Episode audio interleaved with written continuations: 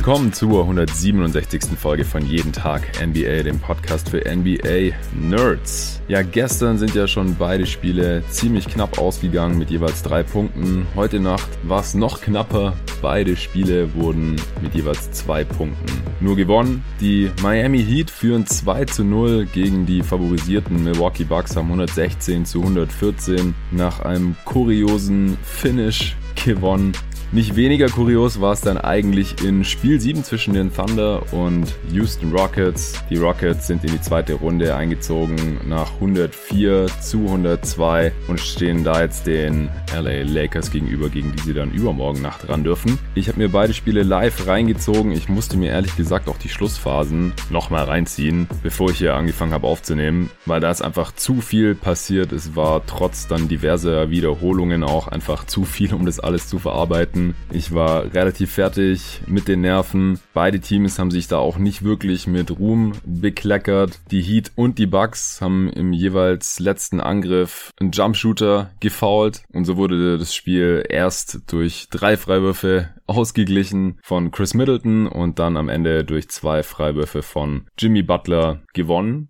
Und auch bei Thunder gegen Houston gab es ein riesiges Hin und Her. Keines von beiden Teams hat sich den Sieg so wirklich gegriffen. Zach Lowe hat danach auf Twitter dafür plädiert, dass man beide Teams nach Hause schickt und die Phoenix Suns gegen die Lakers in Runde 2 antreten lässt. Ich wäre natürlich dafür. Nee, also Houston jetzt in der zweiten Runde. Letztendlich hat sich das bessere Team durchgesetzt. Auch das Team, auf das ich gesetzt hatte im Vorfeld. Aber Lugan Stort hatte auf jeden Fall was dagegen, dass Harden und Westbrook hier ganz easy in die zweite Runde einziehen. Hat 30 Punkte gemacht, die meisten Punkte aller Spieler in diesem Spiel. Wer hätte das gedacht? Ein ungedrafteter Rookie hat hier den Stars, vor allem Westbrook und Harden, die offensiv nicht wirklich geglänzt haben, die Show gestohlen. Unglaubliches Spiel von ihm. Dazu später mehr. Ich äh, fange jetzt direkt an mit der Analyse von Miami Heat gegen Milwaukee Bucks Spiel 2. Vorher gibt's noch kurz einen Shoutout für den Mark Lemke. Er ist Supporter geworden. Er unterstützt unterstützt jeden Tag NBA ab sofort mit dem sogenannten Starterpaket. Da gibt's drei Pakete zur Auswahl unter steadyhq.com slash jeden Tag NBA, also steady, S-T-E-A-D-Y und dann einfach hq.com slash jeden Tag NBA. Da könnt ihr euch überlegen, ob ihr mich mit dem Bankspieler-Paket unterstützen wollt mit dem Starter-Paket oder sogar mit dem All-Star-Paket. Mark hat die goldene Mitte genommen, ist jetzt als Starter dabei. Vielen Dank dir für deine Unterstützung. So, Miami hatte ja Milwaukee schon 115 zu 104 in Spiel 1 Montagnacht geschlagen, was ja schon ein kleiner Schocker war. Jimmy Butler hatte mit 40 Punkten einen Franchise-Rekord für Punkte in einem Auftaktspiel in der Playoff-Serie für die Miami Heat aufgestellt. War da ziemlich unstoppable, vor allem in der Schlussphase, hat dann auch mal wieder Jumper getroffen, nachdem er in der Regular Season Season ja der Spieler mit der schlechtesten Effizienz aller NBA-Spieler war, was Jumpshots angeht. Ich glaube, alle Spieler, die mindestens 200 Jumper genommen hatten, auf jeden Fall gibt es da natürlich so einen Filter, ähm, wodurch das dann auf ihn zutrifft. Es gibt natürlich noch einen Haufen Spieler, die schlechtere Jumpshooter sind als er in der NBA, aber von denen, die eben einigermaßen viele Jumper genommen haben, war er mit ziemlichem Abstand auch der deutlich schlechteste. Seine Dreierquote schwankt ja immer von Jahr zu Jahr. Das hatte ich ja auch schon in diversen Podcasts immer wieder angemerkt und dieses Jahr hat er seinen Dreier mal wieder verloren. Im ersten Spiel hat er ihn wieder gefunden Minuten dann, vor allem in der Crunch-Time, als es wichtig war, hat er zwei Dreier reingenagelt. Insgesamt im Spiel 1 ein Offensivrating von 147 aufgelegt, Two-Shooting von 78 Prozent, auch weil er 13 Mal an der Linie war, davon 12 getroffen hat. Auch Dragic hat mit 27 Punkten geglänzt in Spiel 1. Auf der anderen Seite Middleton zwar mit 28 Punkten,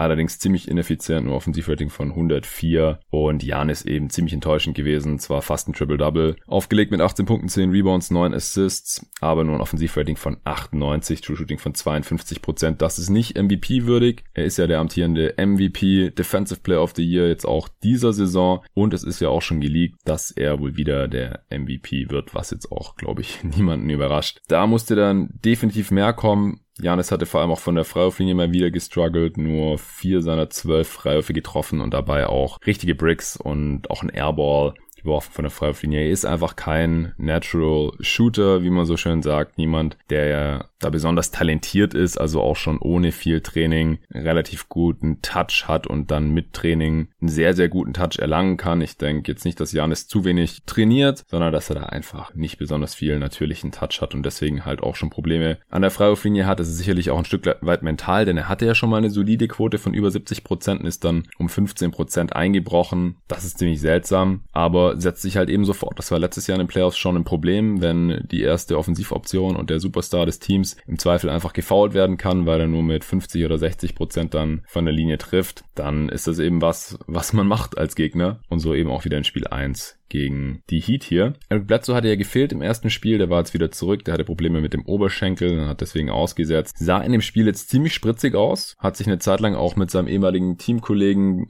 Goran Dragic ein Duell geliefert, der graue Drache, wie ich, Dragic, der einer meiner Lieblingsspieler der Liga ist. Seit er in Phoenix damals gezockt hat, wurde er von denen gedraftet, war dann erst Backup von Steve Nash, äh, wurde dann nach Houston getradet, kam dann wieder und beim zweiten Mal war dann eben der Teammate von Bledsoe im Backcourt. Die kennen sich also ziemlich gut. Dragic spielt famose Playoffs, hat jetzt in den letzten fünf Playoff-Spielen immer über 20 Punkte aufgelegt, war heute Nacht auch wieder der Topscorer der Heat. Und wie gesagt, eine Zeit lang hat er sich hier in diesem Spiel dann so ein bisschen mit Bledsoe duelliert. Die konnten sich gegenseitig nicht verteidigen. Das war auch so ein bisschen die Hoffnung sicherlich auf Seiten der Bucks, nachdem George Hill eigentlich keinen Stich gegen ihn gesehen hat, defensiv gegen Dragic im ersten Spiel. Hat man sicherlich gehofft, dass Bledsoe das in diesem Spiel ein bisschen besser machen kann. Konnte er nicht, kam auf der anderen Seite aber auch immer wieder in die Zone, konnte da teilweise gut finishen, war dann aber vor allem gegen Ende auch teilweise wild, hat dann da äh, Layups gegens Brett gehauen. Also ist bei Bledsoe halt immer so ein bisschen Licht und Schatten. Tragisch ist da ein bisschen der verlässlichere abgeklärtere Spieler, hat auch den sichereren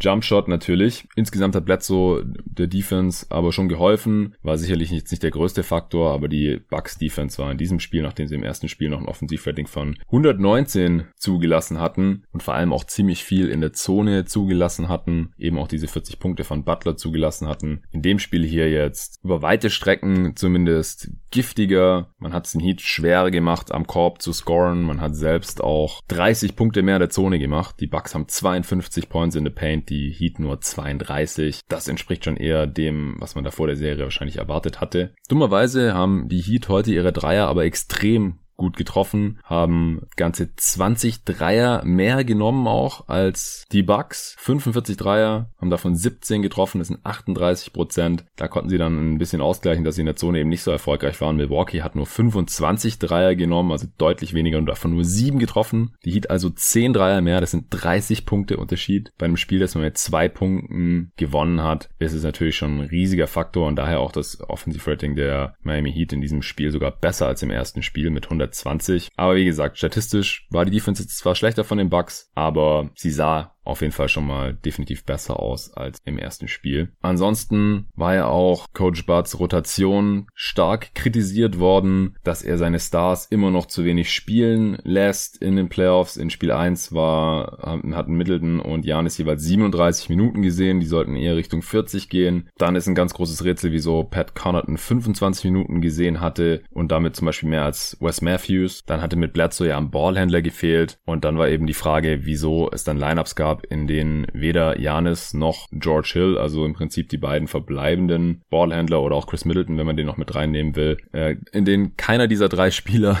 auf dem Feld stand und die Bucks dann eben gucken mussten, wie sie jetzt irgendwas kreieren. Ganz überraschend konnten sie dann natürlich gar nichts kreieren mit diesen Bank-Lineups. Das war in diesem Spiel jetzt ein bisschen besser, aber es gab eben auch wieder so Momente, wo man einfach sich gefragt hat, okay, die Bucks sind jetzt gerade zehn Punkte im ersten Viertel hinten. Klar, Janis bekommt Mitte des ersten Viertels zumal seine Pause, aber nimmt man den dann wirklich runter und riskiert, dass man dann gleich 15 hinten liegt, muss eigentlich in den Playoffs nicht sein. Also Bud hängt immer noch so ein bisschen in der Regular Season fest, wo er mit seinen Rotationen und seinem System und seinen Strategien ja auch extrem erfolgreich ist. Das will mir auch kein absprechen. Aber es ist halt nun mal so, dass die sehr guten NBA-Coaches dann in den Playoffs sich eben anpassen an die Situation, an den Gegner, den Stars auch mehr Minuten geben. Klar, Janis ist einer der wenigen Superstars, die sich an beiden Enden des Feldes eigentlich konstant reinhängen. Er ist nicht umsonst Defensive Player of the Year und macht am anderen Ende eben so um die 30 Punkte pro Spiel im Schnitt. Macht auch sehr viel in Transition, sowohl in der Offense als auch in der Defense. Das ist natürlich anstrengender, da kann er vielleicht dann nicht über 40 Minuten Gas geben, aber jetzt halt in dem Spiel auch wieder keine 36 Minuten gesehen. Er saß auch mal im zweiten Viertel mit in Anführungsstrichen Foul Trouble, drei Fouls, aber ganz ehrlich, der muss draufbleiben. Wenn man ihn runternimmt, weil er im zweiten Viertel drei Fouls hat, dann schadet man sich ja in diesem Moment schon selbst. Dann lass ihn noch drauf, lass ihn sein viertes Foul holen, lass ihn vielleicht auch noch sein fünftes Foul holen und dann kann man immer noch runternehmen. Ja, weil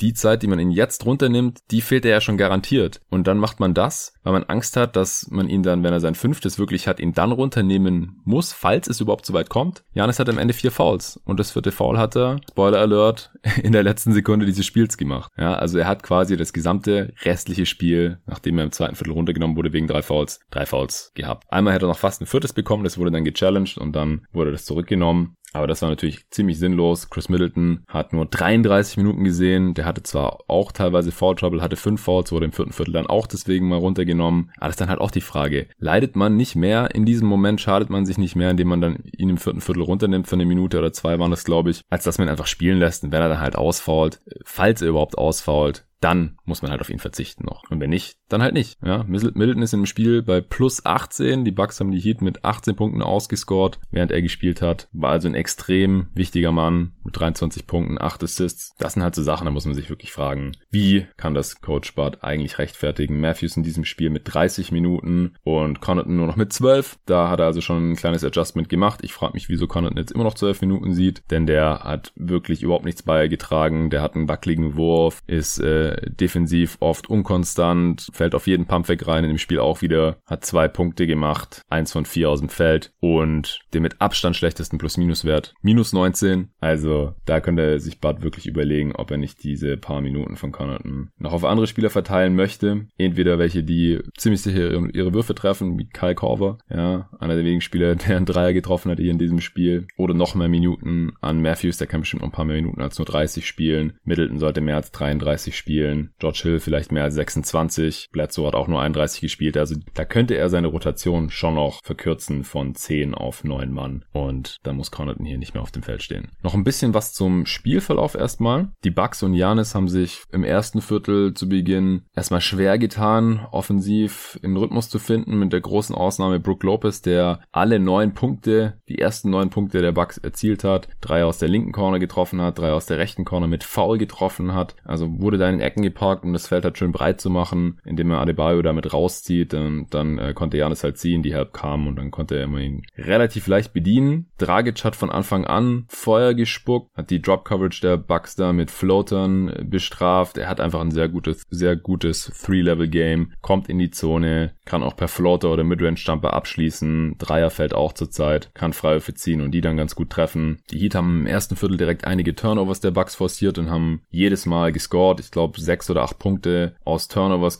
direkt gemacht, immer schön in Transition umgeschaltet. Miami hat insgesamt einfach irgendwie einen Gang schneller gespielt. Middleton hatte direkt Foul Trouble, wurde rausgenommen mit zwei Fouls. Janis hat dann, wie vorhin schon erwähnt, trotzdem seine Pause bekommen. Das hat dann natürlich auch nicht geholfen, wenn die mit Abstand besten beiden Spieler dieses Kaders dann eben draußen sitzen und man sowieso schon Probleme hat mit diesem Team. So hat Miami am Ende des ersten Viertels schon 38 zu 29 geführt und konnte diese Führung dann eigentlich über das restliche Spiel größtenteils verwalten. Also Miami hat zwar die folgenden drei Viertel alle verloren, aber immer nur knapp das zweite Viertel mit drei Punkten, das dritte mit zwei Punkten und das letzte dann auch nochmal mit zwei Punkten. Aber die Bucks haben nach dem ersten Viertel bis ins vierte Viertel gar nicht mehr geführt. Im vierten Viertel sind sie dann am Anfang nochmal rangekommen. Dann ist äh, Miami aber nochmal hoch in Führung gewesen bis kurz vor Schluss und wie sie wieder noch verspielt haben und fast noch das Spiel hergegeben hätten, das werde ich euch gleich erzählen. Zur Halbzeit hatten die Heat noch ein Offensivrating von 132, sahen total unstoppable aus eigentlich, 66 zu 60 geführt. Dragic hatte, hatte schon 17 Punkte. Diese 66 Punkte waren auch die meisten Punkte in einer Halbzeit eines Gegners der Milwaukee Bucks in den Playoffs seit den 80er Jahren. Also das kommt wirklich nicht besonders oft vor. Die Bucks haben zwar ihrerseits auch die Pace dann immer mehr gepusht. Janis hat wirklich versucht, aggressiv zu spielen, hat einmal Andre Godala einfach aus dem Weg geschoben und über ihn drüber gestopft. Das war ziemlich beeindruckend. Hat dann aber eben auch schon sein drittes Foul eingesammelt. Ist halt einfach auch ein bisschen faulanfällig, weil er versucht immer hart zu verteidigen und jeden Wurf zu contesten, der irgendwie in seiner Nähe ist, was er auch kann. Aber in dem Spiel hätte er, das haben auf Twitter auch ein paar angemerkt, wahrscheinlich auch zehn Fouls gepfiffen bekommen können.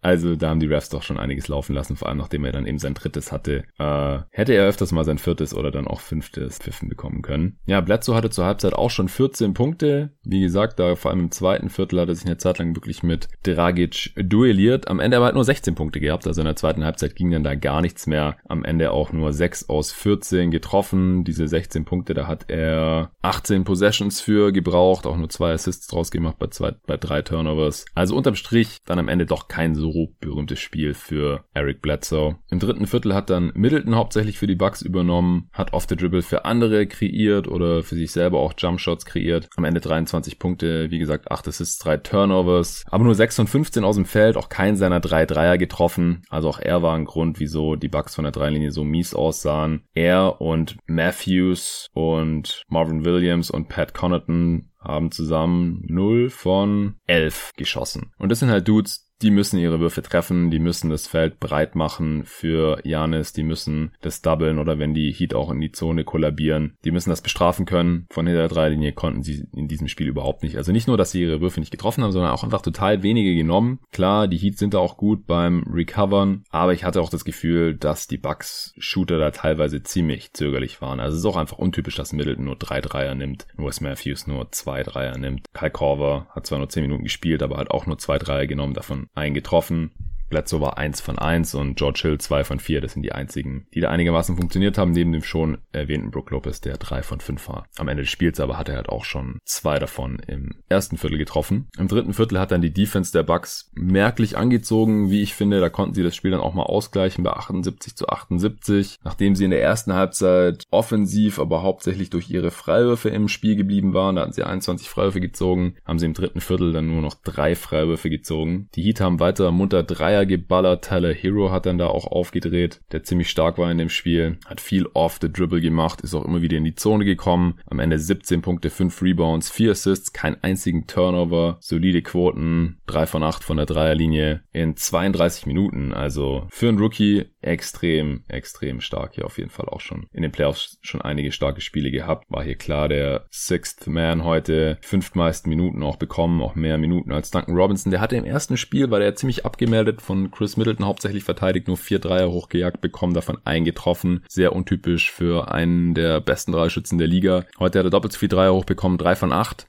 in 27 Minuten 13 Punkte, also konnte da schon deutlich mehr machen, aber Hero wie gesagt mit mehr Minuten, weil der eben auch im Playmaking entlasten kann, wenn Dragic sitzt. Das ist wichtig, denn Kendrick Nunn hat zwar auch wieder Minuten bekommen, neun Minuten gespielt, zwei Pünktchen gemacht, also eher kein großer Faktor. Andre Godala hat auch nur elf Minuten gespielt, weil er dann umgeknickt ist. Der hat einen Dreier genommen aus der linken Corner. Corver kommt noch zum Contest und er müsste als Shooter, der schon seit 17 Jahren jetzt in der Liga ist, eigentlich am besten wissen, dass man aufpassen muss, wo man die Füße hinpackt da als Defender. Igodala hat sich den rechten Knöchel da dann verstaucht, weil er eben auf Corvers Fuß umgeknickt ist. Gab dann auch ein Flag und Foul. Das ist ja mittlerweile automatisch so, wenn man als Defender da in den Landing Space des Shooters reinlatscht. Ja, Godala konnte danach auch nicht mehr spielen, hat zwar noch die Freiwürfe genommen, hat zwei von diesen drei da getroffen, aber nach elf Minuten war dann eben Schluss. Derrick Jones Jr. hat dann die Minuten von Igodala bekommen im vierten Viertel und hat da seinen Job äh, vor allem defensiv dann auch ganz gut gemacht. Einige Deflections gehabt, drei Blocks und ein Steal in sieben Minuten.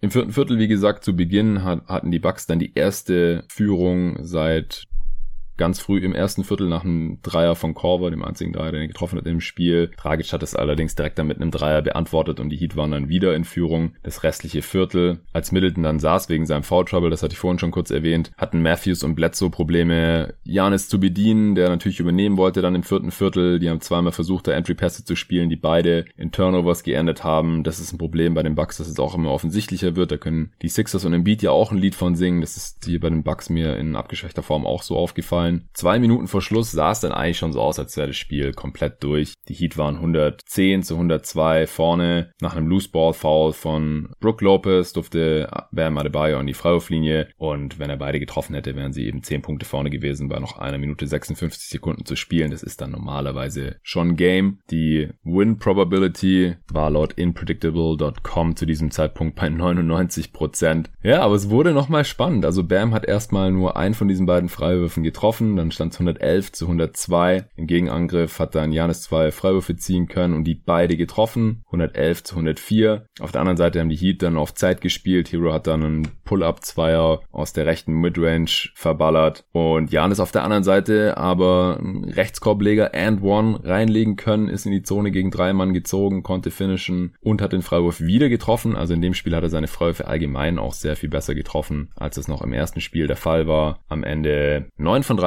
von der Freiwurflinie für Janis, 29 Punkte, 14 Rebounds, 3 Assists bei 2 Turnovers, 10 von 18 aus dem Feld. Also Jumper hat er kaum genommen im Spiel und die er genommen hat, hat er glaube ich alle auch nicht getroffen. Ja, er hat nur direkt am Ring abgeschlossen und die sieben Würfe außerhalb der Restricted Area hat er alle daneben gehauen. Aber wie gesagt, Freiwürfe gingen, dann stand es 111 zu 107, also nur noch Two-Possession-Game. Bei einer Minute 17 Sekunden verbleibend. Die Heat haben dann wieder die komplette Shot-Clock aufgebraucht. Die Offense ist zu dem Zeitpunkt dann auch total stagniert, war halt so eine Mischung aus, okay, wir wollen jetzt mindestens 10, 15 Sekunden von der Uhr nehmen. Auf der anderen Seite war die Bucks Defense natürlich darauf bedacht, auf keinen Fall Punkte zuzulassen. Und so haben sich da dann Crowder und Adebayo äh, oben an der Birne mehrmals den Ball hin und her gepasst und keiner hat jetzt so wirklich gewusst, was er machen soll. Butler ist nicht an den Ball gekommen und dann hat Adebayo kurzerhand einen Pull-Up-Jumper aus der Midrange reingehauen.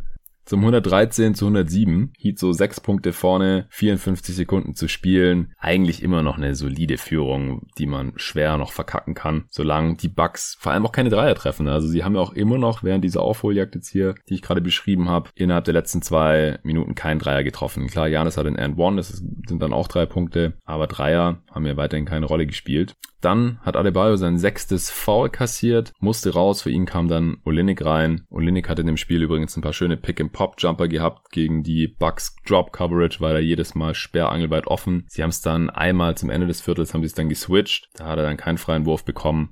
Aber ansonsten äh, wurden sie da ziemlich geburnt mit ihrer Drop Coverage, mit der sie natürlich die Zone super beschützen können. Aber die Bigs haben dann halt, wenn man Pick and Pop, Pop Big hat, wie Olenix ist, normalerweise einen freien Dreier. Ja, im folgenden Angriff will dann Janis wieder zum Ring, will stopfen, wird dabei gefoult. Es war dann, wie gesagt, bei Bam Adebayos sechstes Foul. Janis ging an die Linie, aber hat beide Freiwürfe dieses Mal verhauen. Also Freiwurf Glück ist aufgebraucht. Es steht immer noch 113 zu 107. Auf der anderen Seite verbrauchen die Heat nicht komplett die Shot Clock. Crowder nimmt einen Corner 3, der relativ offen ist, trifft den aber nicht. 23 Sekunden noch zu spielen. Miami verteidigt natürlich den Dreier, will auf keinen Fall einen Dreier kassieren. So hat Janis einen sehr freien Dank bekommen, mit dem die Heat wahrscheinlich einfach leben wollten. 113 zu 109 bei noch 15 Sekunden zu spielen. So, und jetzt passiert das Kuriose. Jimmy Butler bekommt den Inbound nach diesem Dank von Adetokumpo und wird direkt getrappt, sehr aggressiv. Blöderweise buxiert er sich immer weiter in die rechte Corner, die dann wie so ein dritter Defender noch fungiert, ist da total eingekreist. Äh, George Hill greift schon nach dem Ball. Er versucht sich aus dieser misslichen Lage zu bringen, indem er dann einen Pass wegspielt nach hinten. Ich glaube, er wollte Richtung Dragic passen. Da stand aber noch Brook Lopez rum, der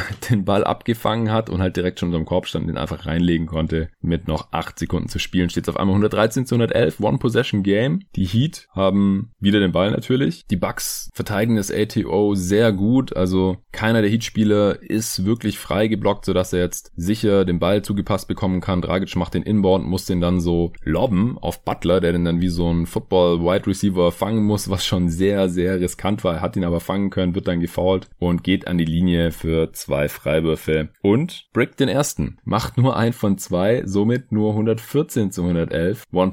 One-Possession-Game mit einem Dreier, von dem die Bucks ja schon ewig keinen mehr getroffen hatten zu dem Zeitpunkt und in dem Spiel sowieso alle kalt waren, könnten sie aber ausgleichen und sich noch in die Overtime retten, mit noch sieben Sekunden zu spielen. Was passiert? Natürlich äh, nach Timeout der Bucks. Corver ist drauf, Middleton ist drauf. Corver wird von Janis frei geblockt. Erste Option wahrscheinlich, dass er einen freien Dreier top of the key bekommt. Er curlt aber nicht richtig hoch, bekommt den Pass schon auch während er noch innerhalb der Dreierlinie ist. Von da bringt der Wurf natürlich nichts. Er passt dann verzweifelt auf Middleton, der auf der linken Seite above the break steht, auch mindestens einen Meter hinter der Dreierlinie würde ich schätzen. Und der drückt einfach ab. War ein ähnlicher Wurf wie vor zwei Jahren in den Playoffs in der ersten Runde gegen die Celtics. Da war es von der rechten Seite, den hatte damals reingenagelt und so die Bucks in die Overtime gerettet. Er versucht hier wieder das gleiche, trifft nicht, aber wird gefault von Goran Dragic, der vor ihm steht, mit nach oben gestreckten Armen, eigentlich sehr gerade aussieht, aber halt so sich langsam noch in Middletons Wurfbewegung reinbewegt. Er berührt ihn schon, also kann man pfeifen. Die Shooter werden eben beschützt, die darf man quasi nicht anfassen, während die noch in der Wurfbewegung sind. Middleton geht an die Linie und als über 90-prozentiger Shooter verwandelt er auch alle drei. Ja, und dann haben wir auf einmal ein ausgeglichenes Spiel, nachdem die Heat schon mit 9 geführt hatten. 1,56 vor Schluss. Ah, steht auf einmal 114 zu 114 mit noch 4 Sekunden auf der Uhr. Ja, Miami, Auszeit, Einwurf an der Mittellinie,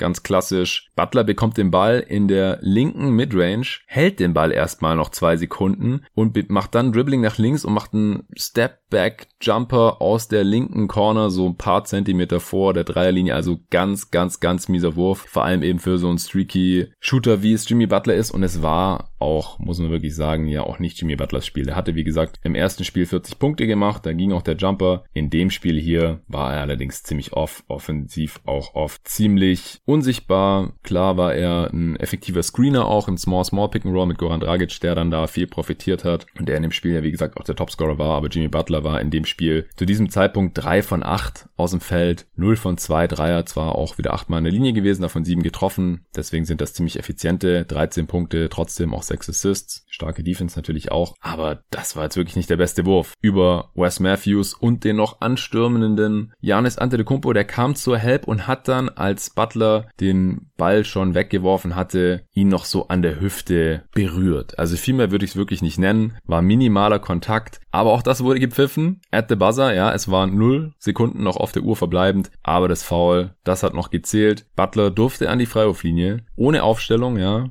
Null Sekunden auf der Uhr, wirklich 0,0 und hat zwei Freiwürfe. Steht also da und es ist klar, wenn er jetzt einen von diesen beiden Freiwürfen trifft, dann ist Game Over und die Heat müssen keine Overtime spielen. Janis hat sich natürlich aufgeregt und getrauert und Coach Bud war völlig unter Schock. War natürlich eine, eine richtig scheiß Situation. War auch das erste Mal seit 1991, also seit fast 30 Jahren, dass ein Spiel an der Freiwurflinie entschieden wurde, ohne dass noch Zeit auf der äh, Spieluhr oder Wurfuhr war. Und das erste Mal seit 1979 in den Playoffs. Also kommt nicht so oft vor. Und was macht Butler? Erster Freiwurf, tanzt noch so auf dem Ring, fällt aber rein, Spiel ist vorbei. Und den zweiten hat er dann auch noch versenkt. 116 zu 114 Endstand. Also viel kurioser geht's glaube ich nicht. Die Heat führen jetzt 2 zu 0 gegen die hochfavorisierten Milwaukee Bucks auch das erste Mal seit 1984, dass der erste und zweite Platz von der Conference jeweils 0 zu 2 hinten liegen. Ja, Milwaukee natürlich unter Schock. Ein Stück weit hat sich das, was man in Spiel 1 schon sehen konnte, hier nochmal bestätigt. Klar, sie hatten dieses Spiel auch gewinnen können. Ja, es lief besser. Ja, Janis war besser. Auch Middleton war besser. Die Defense war streckenweise auch besser. Es war Bledsoe dabei, was natürlich geholfen hat. Butler hat man ein bisschen in den Griff bekommen, beziehungsweise hat es nicht so forciert. Ist jetzt ja auch kein Spieler, der jetzt jedes Spiel über 30 macht. Das ist einfach nicht sein Game. Er ist da auch ein bisschen unkonstanter unterwegs. Oder wenn es dann halt bei Dragic läuft, dann lässt er halt den machen. Oder bei Tyler Hero.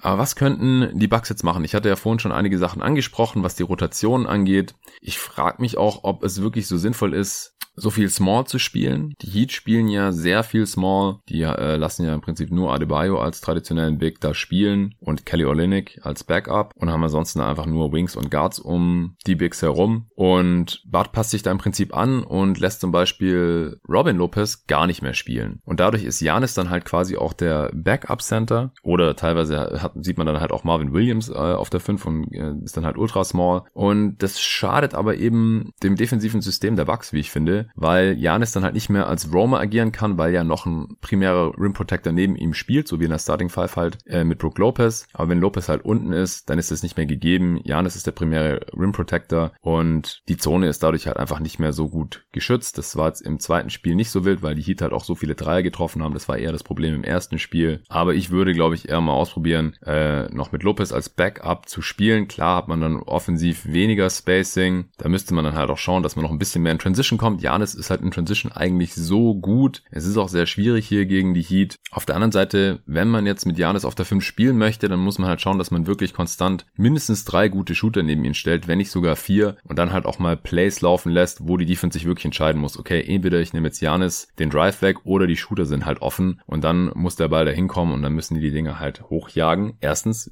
ist im Spiel nicht passiert, sie haben 20 Dreier weniger genommen als die Heat und dann halt auch noch treffen. Klar, das kann man nicht forcieren. Ist dann vielleicht auch ein Stück weit ein strukturelles strukturelles Problem, Kaderstruktur bei den Bucks dass die Shooter halt dann unterm Strich nicht konstant genug sind, aber von einem Middleton erwarte ich mir mehr, auch von einem Wes Matthews erwarte ich mir da mehr und auch von einem Kyle Korver, wenn er eben Minuten sieht. Ja, wird jetzt natürlich eng. Dadurch, dass wir eine Bubble haben, ist es jetzt nicht so wild, dass die Bucks quasi die ersten beiden nominellen Heimspiele verloren haben. Die nächsten beiden Spiele werden nicht so viel anders wie die ersten beiden. Sie können durchaus das Spiel 3 jetzt gewinnen, auch Spiel 4 dann natürlich und dann können sie die Serie ausgleichen und sie immer noch gewinnen und in die Conference Finals einziehen. Ich hatte sie ja als absoluten Favoriten für die Finals in der Eastern Conference. Das sind sie für mich in der aktuellen Verfassung definitiv nicht. Ich hatte damit gerechnet, dass die Heat zwei Spiele gewinnen können in dieser Serie. Ich hatte auf Bucks in sechs getippt, hätte aber logischerweise nicht gedacht, dass die Heat direkt die ersten beiden Spiele klauen können. Nach Spiel 1 konnte ich mir das hingegen aber sehr gut vorstellen, dass Bud jetzt eben nicht die nötigen Adjustments sofort macht und direkt das zweite Spiel hier gewinnt und habe tatsächlich auch hier auf Sieg Miami gesetzt in Spiel 2,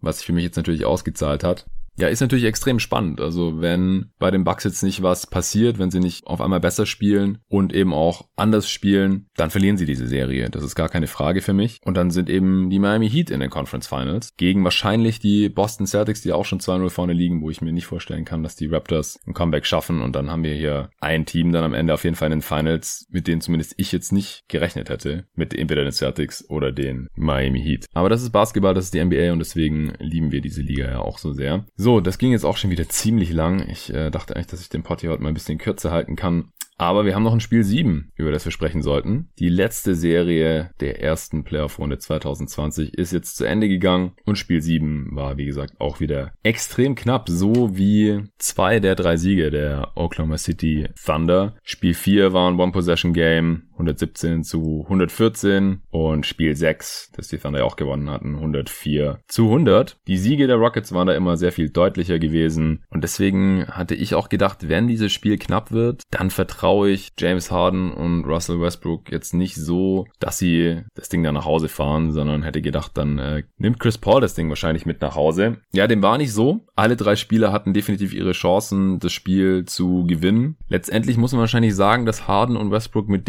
defensiven Aktionen das Spiel am ehesten noch gewonnen haben. Die Serie war ja vor Spiel 7 eher defensiv geprägt. Die Thunder hatten nur ein Offensivrating von 102,5, was sehr, sehr niedrig ist. Dafür, dass sie drei Spiele gewonnen haben. Die Rockets 109, 2,5. Harden natürlich der prägende Spieler der Serie gewesen mit 32, 7 und 8 im Schnitt Offensivrating von 124. Auch wenn er Spiele hatte, in denen der Wurf jetzt nicht besonders gefallen ist, auch über die Serie jetzt nur 34 Prozent seiner Dreier gewonnen hat vor Spiel 7 und heute Nacht hat er seine Dreierquote definitiv nicht nach oben ziehen können mit 1 von 9 aus dem Feld. Also da dürfte jetzt deutlich unter die 30 Prozent gefallen sein. Westbrook hat ja nur die letzten beiden Spiele machen können, sah da offensiv noch sehr, sehr rostig aus. Es war in diesem, diesem Spiel jetzt hier definitiv besser, hat am Ende 20 Punkte gehabt, allerdings ist es auch nicht übereffizient bei 20 Field Goal Attempts, nur zweimal an der Linie gewesen, 0 von 2 von der Dreierlinie, nur zwei Assists bei zwei Turnovers. Aber er hat schon definitiv wichtige Plays gemacht. Topscorer der Rockets waren allerdings Eric Gordon und Robert Covington, die von der Dreierlinie ziemlich heiß waren. Gordon 5 von 9, Covington 6 von 11, jeweils 21 Punkte gemacht. Covington gleichzeitig auch defensiv, wo er ein extrem starker Help Defender ist mit einem ganz, ganz starken Spiel. 10 Rebounds auch geholt, 3 Steals, 3 Blocks. Gordon hat über weite Strecken auch einen ganz guten Job gegen Chris Paul gemacht, auch wenn die Rockets natürlich sehr viel switchen und dann ständig die Matchups sich ändern. Am Ende haben die Rockets dann aber auch geschaut, dass sie eben das Matchup zumindest mit Chris Paul nicht switchen und möglichst Eric Gordon auf ihm drauf bleibt. Und das eben aus gutem Grund. Das erste Viertel, muss ich sagen, habe ich größtenteils verpasst, weil sich eben Heat gegen Bucks so hingezogen hat und dann Thunder gegen Rockets einfach irgendwann angefangen hat und als Heat Bucks dann endlich vorbei war mit diesen vielen Freiwürfen am Ende da war das erste Viertel fast schon durch. Am Ende des ersten Viertels hatten die Thunder 30 zu 29 geführt und im zweiten Viertel hat sich dann schon abgezeichnet, was so ein bisschen die Story dieses Games werden sollte. Und zwar, dass Lugans doch extrem heiß war heute. Die defensive Strategie der Rockets ist ja, dass sie unterdurchschnittliche Shooter einfach nicht verteidigen, von ihnen weghelfen, andere Spieler doppeln, möglichst viele Körper in die Zone stellen, nachdem sie da ja keinen Big mehr haben, dass es dann möglichst eng ist. Und Lugansdor ist kein toller Schütze. Seine Dreierquote in den Playoffs war vor diesem Spiel unter 20 Prozent.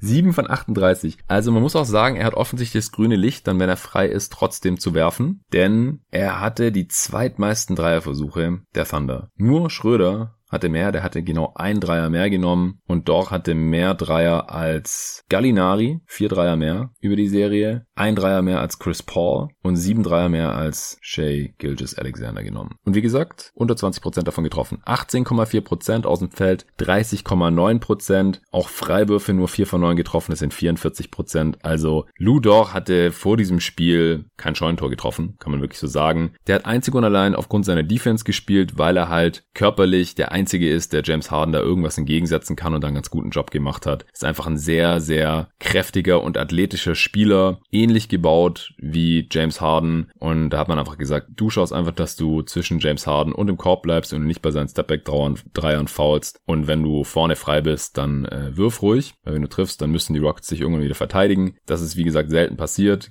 Ganze sieben Dreier hat er getroffen gehabt von seinen 38, neun Punkte pro Spiel gemacht. Ist auch ein Guard, der äh, aus dem Dribbling nicht so viel machen kann, kein besonders toller Passer ist, keine guten Entscheidungen trifft. Das ist bei Rookies ja auch ein Stück weit normal, aber da ist doch auch einfach nicht besonders gesegnet. Ich fand ihn trotzdem als Prospect ganz interessant vor einem Jahr. Kann man sich auch äh, in den Podcast von damals noch reinziehen, habe ich da verewigt und habe mich ein bisschen gewundert, dass er überhaupt nicht gedraftet wurde, weil ich halt schon so ein bisschen körperliches Potenzial in ihm gesehen habe. Und die Thunder haben ihn sich dann eben geschnappt, nachdem er nicht gedraftet wurde, haben ihn einen Minimum-Deal angegeben mit äh, nicht garantierten Jahren nach diesem Rookie-Jahr. Und der hat in diesem Spiel ein absolutes Feuerwerk abgebrannt. 30 Punkte gemacht. 6 von 12 seiner Dreier getroffen. 10 von 21 aus dem Feld. 4 von 6 von der Linie. Und eben seine gewohnt starke Defense gegen äh, James Harden, der ziemlich zahnlos war in diesem Spiel, gezeigt. Harden auf der anderen Seite nur 17 Punkte, also dort quasi fast doppelt so viele. 4 von 15 aus dem Feld. War zwar neunmal in der Linie, auch 8 davon getroffen. Das rettet so ein bisschen, aber James Harden hat selber gesagt äh, nach dem Spiel im Interview, excuse my language, but I played like shit. ähm, das war einfach unfassbar. Also ich habe es auch auf Twitter immer wieder gepostet, Updates. Ja, Dor ist immer noch der Spieler, der die meisten Würfe bei den Thunder genommen hat und die meisten Punkte hat von allen Spielern auf dem Feld. Die meisten Dreier hat gerade von allen Spielern aus dem Feld und auch die zweitmeisten Freiwürfe. Also nur Harden hat mehr Freiwürfe als Dor genommen. Äh, Chris Paul hatte gleich viele, auch sechs, alle getroffen. Nee, also Lugans Dor, der prägende Spieler dieses Spiels. Sicherlich, er ist kein Star, er hat auch nicht gespielt wie ein Star. Ein Star muss sich von der gegnerischen Defense Sachen nehmen, die ihm die Defense nicht geben möchte. Das ist bei Dor nicht so. Dor hat das bekommen, was ihm die Rockets Defense geben wollte und hat daraus eben das absolute Maximum rausgeholt. Aber das muss man halt auch erstmal machen. Es ist bestimmt super fluky. Also wenn es ein Spiel 8 gegeben hätte oder so, dann hätte er bestimmt nicht nochmal 30 gemacht. Ich habe ja vorhin die Zahlen vorgelesen aus den ersten sechs Spielen. Aber das war einfach, war einfach abartig. Das war ein jetzt schon legendäres Spiel. Auch um das nochmal einordnen zu können. Dor ist der erste Rookie seit 48 55 Jahren mit einem 30-Punkte-Spiel in einem Game 7. Ja, also gibt's einfach, gibt's einfach. Ja, und das hat eben im zweiten Viertel schon angefangen. Da hat er zwei, drei hintereinander reingenagelt. Da habe ich schon gedacht, was geht denn jetzt ab? Das hatte ich in der ganzen Serie, glaube ich, noch nicht gesehen von ihm. Der hatte dann äh, irgendwann im zweiten Viertel auch schon 18 Punkte und vier Dreier getroffen. Interessant war halt auch, also er hat ja sechs Dreier getroffen, aber halt auch sechs daneben geworfen und die Misses, die waren halt teilweise auch ziemlich übel. Also das waren dann auch teilweise ziemliche Bricks, so wie man es halt von ihm gewohnt war. Covington hatte relativ früh Foul Trouble, weil er kurz vor Ende der Halbzeit bei ablaufender Shotclock hat Chris Paul an der Mittellinie ein totales Bullshit-Foul noch bekommen, also geschunden. Somit hatte Covington dann drei als wichtigster Help Defender der Rockets. Das war natürlich dann nicht so cool für das restliche Spiel, da musste er immer auf, aufpassen, aber D'Antoni hat ihn halt draufgelassen. Das ist halt der Unterschied dann oder einer der Unterschiede zwischen Mike D'Antoni und einem Mike Budenholzer. Ja, der nimmt halt nach altem Coaching-Handbuch den Spieler immer sofort runter, wenn er ein Foul mehr hat als äh, das Viertel, in dem er sich gerade befindet. Also ja, drittes Foul im zweiten Viertel runter, viertes Foul im dritten Viertel runter, fünftes Foul im vierten Viertel Viertel runter. Und das macht D'Antoni halt nicht, weil er sieht, hey, es geht hier um alles. Klar, Spiel 7 ist auch was anderes als Spiel 2, aber die Bucks sind jetzt 0-2 hinten. Die sind jetzt auch schon Rücken zur Wand. Und D'Antoni hat halt verstanden, wenn ich Covington jetzt runternehme, dann verlieren wir jetzt. Und wenn ich ihn drauf lasse, dann macht er vielleicht kein sechstes Foul und dann ist die Chance, dass wir verlieren, zumindest mal geringer. Und, oh Wunder, Covington hat ewig mit fünf Fouls gespielt im vierten Viertel und hat am Ende des Spiels fünf Fouls. Immer noch. Ist nie ausgefault. Und eben Topscorer der Rockets gewesen, zusammen mit Eric Gordon. Ja, zur Halbzeit waren die Rockets dann knapp vorne, 61 zu 59. Die Thunder hatten zu dem Zeitpunkt ein True Shooting von 72 Prozent. Auch und vor allem eben aufgrund der Shooting Performance und da eben allen voran Lugans Door, aber sie hatten am Ende des Spiels immer noch 16 von 34 Dreiern getroffen, das sind 47 Prozent. Die Rockets haben nicht mal 35 Prozent ihrer Dreier getroffen, haben aber trotzdem einen mehr getroffen, 17 Dreier getroffen, haben aber dafür auch 49 Versuche gebraucht, klar, die latzen einfach mehr drauf als die Thunder. Neben Door hatte Chris Paul drei seiner sechs Dreier getroffen. Darius Baisley hat zwei seiner drei Dreier getroffen und auch noch ganz gute Defense gespielt in seinen 15 Minuten. Der hätte vielleicht ein paar Minuten mehr sehen können noch, weil er eben neben seiner Länge hinten und seiner Athletik vorne eben auch noch den Dreier mitbringt, im Gegensatz zu Noel, der 14 Minuten gespielt hat und auch im Gegensatz zu Steven Adams, der 34 Minuten gespielt hat und dazu hat 10 Punkte, 9 Rebounds geholt hat, vier offensiv davon. Aber das ist halt eigentlich gegen Smallball-Team und das war in den letzten Spielen ja auch immer wieder so zu wenig. Klar ist Baisley ein Rookie und Adams ein gestandener Wert, dem Coach Donovan sicherlich mehr vertraut, aber das ist halt wäre so eine Sache gewesen, die man vielleicht hätte ändern können. Ist jetzt aber auch schwer, einen Vorwurf zu machen, denn man hätte ja trotzdem fast gewonnen. Äh, Neben Dor muss natürlich auch noch Chris Paul erwähnt werden, der auch ein starkes Spiel hatte, 19 Punkte, 11 Rebounds, 12 Assists. Bei guten Quoten allerdings auch sechs Turnovers und äh, am Ende auch ohne Wurfglück, da komme ich gleich noch zu. Auch SGA mit 19 Punkten, drei Rebounds, vier Assists, drei seiner vier Dreier getroffen. Gallinari, der war ja sehr unkonstant in dieser Serie, hatte mal ganz miese Spiele, dann wieder gute Spiele. Jetzt heute wieder mieses, nur vier Punkte in 27 Minuten, vier Turnovers, zwei von sechs aus dem Feld, kann seine drei Dreier getroffen und seinen einzigen Freiwurf nicht getroffen. Also der war ziemlich von der Rolle. Im dritten Viertel hat äh, Westbrook dann teilweise übernommen, hat SGA dann auch äh, One-on-One ziemlich gegrillt. Also SGA ist dann ein bisschen enttäuschend in der Isolation Defense, äh, konnte Westbrook da überhaupt nicht halten. Also da hat man nicht mehr viel von seiner Verletzung gesehen. Westbrook hatte zur Halbzeit nur acht Punkte, am Ende dann wie gesagt 20.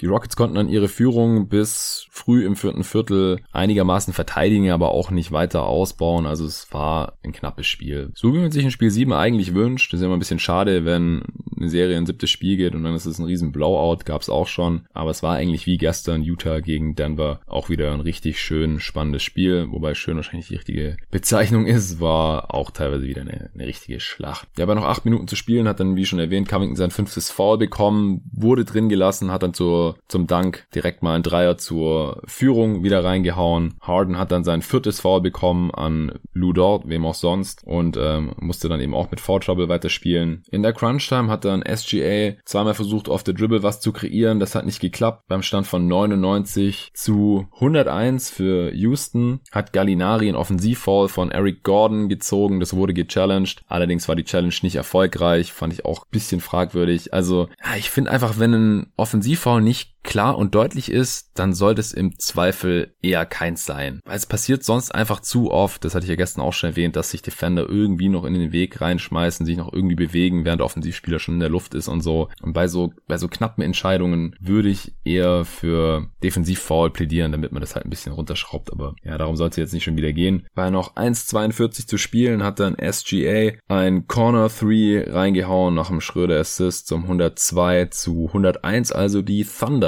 dann in Führung. Im Gegenangriff dann hat PJ Tucker aus der rechten Corner seinen Lieblingsspot, den Dreier, nur gefaked, zieht in die Zone und denkt man schon, oh Gott, was macht jetzt Tucker hier beim Drive? Aber er hat dann tatsächlich einen Float, Floater reingehauen zum 102 zu 103 noch knapp anderthalb Minuten zu spielen. Und dann wurde es meiner Meinung nach ziemlich wild. Also die letzte Minute wurde dann nicht mehr gepunktet. Also sah so ein bisschen aus, als würde jetzt keins von beiden Teams jetzt hier wirklich äh, gewinnen wollen oder gewinnen können, zumindest nicht durch offensive Aktionen.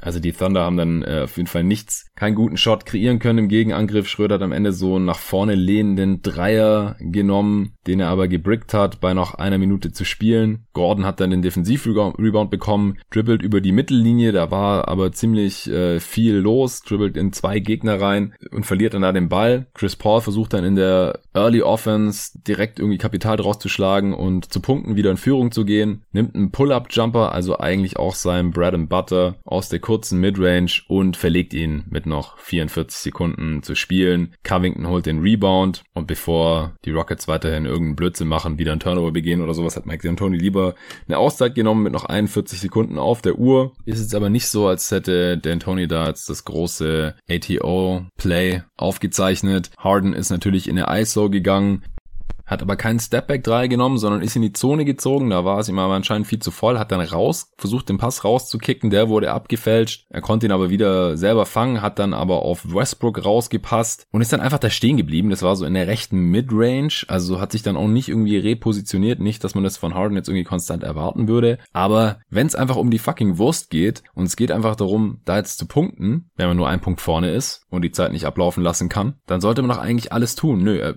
ist dann einfach da stehen geblieben. Westbrook ist dann einigermaßen kopflos in die Zone gezogen, wo es natürlich dann auch viel zu voll war, weil ja Harden da rumstand und noch ein paar andere Spieler. Und den hat er dann auch verlegt. Also ziemlich mieser Angriff von den Rockets. Die Thunder haben somit nochmal den Ball bekommen mit 25 Sekunden zu spielen, haben dann allerdings ihrerseits überhaupt nichts kreieren können im Halbfeld. Im Endeffekt hat wer sonst Ludor auf dem linken Flügel relativ offenen Dreier, wie es aussah, bekommen, steigt hoch. Wer kommt angeflogen für einen Closeout wie ein Irrer? James Harden und kommt mit seinen langen Armen tatsächlich noch dahin und blockt diesen Wurf direkt wieder auf Lugans Door drauf, der in dem Moment schon mit den Hacken auf der Seitenlinie steht. Also James Harden hat ihn nicht nur geblockt, sondern gleichzeitig dadurch, dass er ihn auf Lou Dort drauf geblockt hat, den Ballbesitz gesichert. Da gab es natürlich erstmal noch Reviews, weil der Ball erst auf Dor war, dann auf Harden, äh, dann Dor versucht hat, den äh, noch auf Harden drauf zu werfen, was äh, in dem Moment gar keine gar keinen Sinn gemacht hat, weil irgendwie eh nur noch eine Sekunde auf der Uhr gewesen wäre. Wie dem auch sei, gab es da natürlich riesiges Hin und Her. Wer hat jetzt Ball? Wie viel Zeit ist noch auf der Uhr? Im Endeffekt waren es dann noch 2,7 Sekunden. Rockets haben den Ball Ball zu Covington gepasst, nachdem äh,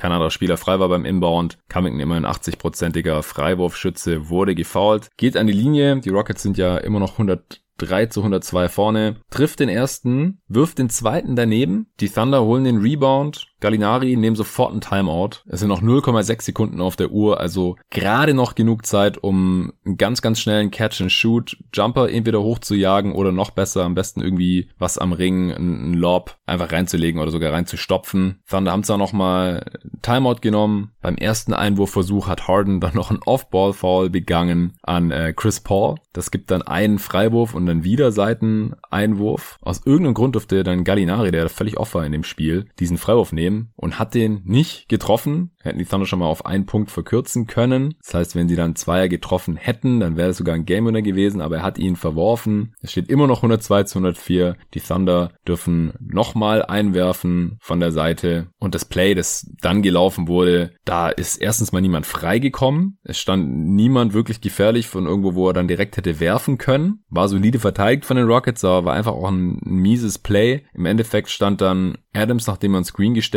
hat, direkt vor dem einwerfenden SGA an der Dreierlinie. Und da, da war natürlich einigermaßen frei, weil von dort natürlich auch gar keine Gefahr darstellt. Es war jetzt auch keine Zeit für einen Turnaround, Catch and Shoot, Dreier oder sowas und schon gar nicht für Adams. Also SGA wollte ihm dann trotzdem passen. Russell Westbrook hat den Pass dann aber auch noch deflected und dann war die Geschichte einfach gegessen. Also das war dann auch ziemlich enttäuschend am Ende noch.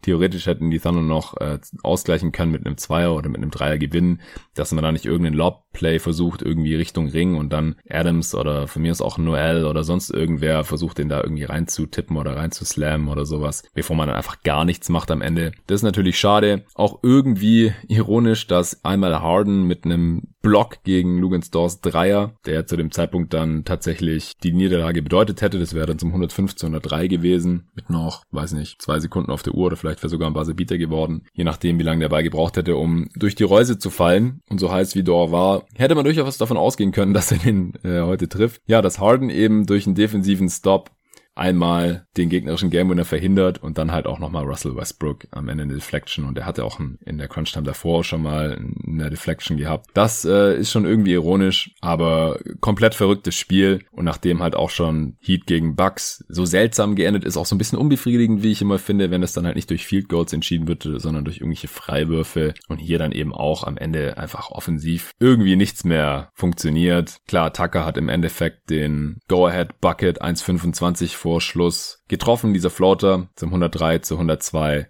Aber dann auch Covington trifft dann nur ein von zwei von seinen Freiwürfen. Gallinari verwirft noch diesen Freiwurf als über 90-prozentiger Freiwurfschütze. Also ich glaube, den Spielern ist dann da schon irgendwie die Düse gegangen auch. Aber naja, schön war es nicht. Spannend war es auf jeden Fall. Spaß gemacht hat's auch wie immer. Mir hat auch diese Aufnahme hier wieder Spaß gemacht. Ja, die Rockets sind jetzt ähm, gegen die Lakers in der zweiten Runde. Da werde ich mir noch ein paar Gedanken zu machen. Ich hatte ja da schon vor den Playoffs auf Lakers in 6 getippt. Spontan würde ich auch immer noch dabei bleiben, auch wenn die Rockets heute wirklich nicht gut aussahen jetzt. Wenn die Lakers gut drauf sind, könnte ich mir auch vorstellen, dass die Serie sogar schneller vorbei ist, vielleicht auch nur in 5. Aber wie gesagt, habe jetzt noch zwei Tage Zeit oder anderthalb Tage jetzt noch, um mir da noch ein paar Gedanken zu machen. Vielleicht werde ich das dann morgen in den Pod einstreuen. Da ist wieder eine Aufnahme geplant. Heute Nacht geht's hier direkt weiter mit Celtics Raptors und Nuggets Clippers. Unglaublich, aber wahr. Die Nuggets haben gestern erst gegen die Jazz ihr Game 7 gehabt und müssen jetzt heute Abend schon wieder gegen die Clippers ran. Da ist und bleibt mein Tipp. Clippers in 5. Kann mir schon vorstellen, dass die Nuggets mal eins gewinnen, aber die Clippers sich einfach so viel stärker an. Die können die Nuggets verteidigen. Die Nuggets können auf der anderen Seite die Clippers nicht verteidigen. Das dachte ich auch schon bei Clippers Mavs und die Mavs haben im Endeffekt zweimal gewonnen. Deswegen kann ich mir schon noch vorstellen, dass die Clippers sich mal in den Shootout verwickeln lassen, den dann die Nuggets am Ende vielleicht irgendwie gewinnen. Ich bin auf jeden Fall gespannt auf die Serie. Davor geht's für die Toronto Raptors um alles, weil wenn die heute Nacht verlieren, dann steht's 3-0, dann ist das Ding einfach komplett durch. Wenn sie heute Nacht gewinnen, dann kann das vielleicht nochmal spannend werden, wenn sie noch vier Spiel, vier Spiel, Spiel 4 holen können. Dann haben wir eine ausgeglichene Serie. Spiel 2 war schon äußerst knapp. Wenn sie mal heiß laufen irgendwie von Downtown, dann kann ich mir auch vorstellen, dass sie mal ein Spiel relativ ungefährdet gewinnen können mit 10 Punkten Abstand oder so. Aber dafür muss dann halt schon einiges gut laufen. Sie müssen im Halbfeld eine funktionierende Option oder zweimal finden. Sie müssen besser in Transition kommen und die Dreier müssen halt vor allem mal fallen. Und bei den Celtics vielleicht mal nicht, vielleicht hat Tate mal einen schlechteren Tag, vielleicht rastet mal nicht Marcus Smart komplett aus oder Kemba Walker hat kein gutes Spiel und das passiert halt alles gleichzeitig und dann haben die Celtics auch ein Problem. Vielleicht sehen wir das heute Nacht. Ich bin auf jeden Fall gespannt. Ich werde morgen wieder drüber sprechen. Mal sehen, ob ich einen Gast reinbekomme. Das werde ich jetzt auch bald mal wieder machen, damit ich nicht jedes Mal das hier alleine machen muss. Mal noch eine andere Meinung mit reinholen. Das ist, mache ich ja immer so hier bei jeden Tag NBA. Freue mich auch auf Feedback zum Pod. Natürlich gerne auch auf Twitter. Da lässt sich ganz gut diskutieren. Folgt mir gerne unter jeden Tag NBA. Könnt mir natürlich auch eine E-Mail schreiben unter jeden Tag NBA at gmail.com. Bin immer offen für Lob, Kritik und Anregungen. Vielen Dank dafür und bis zum nächsten Mal.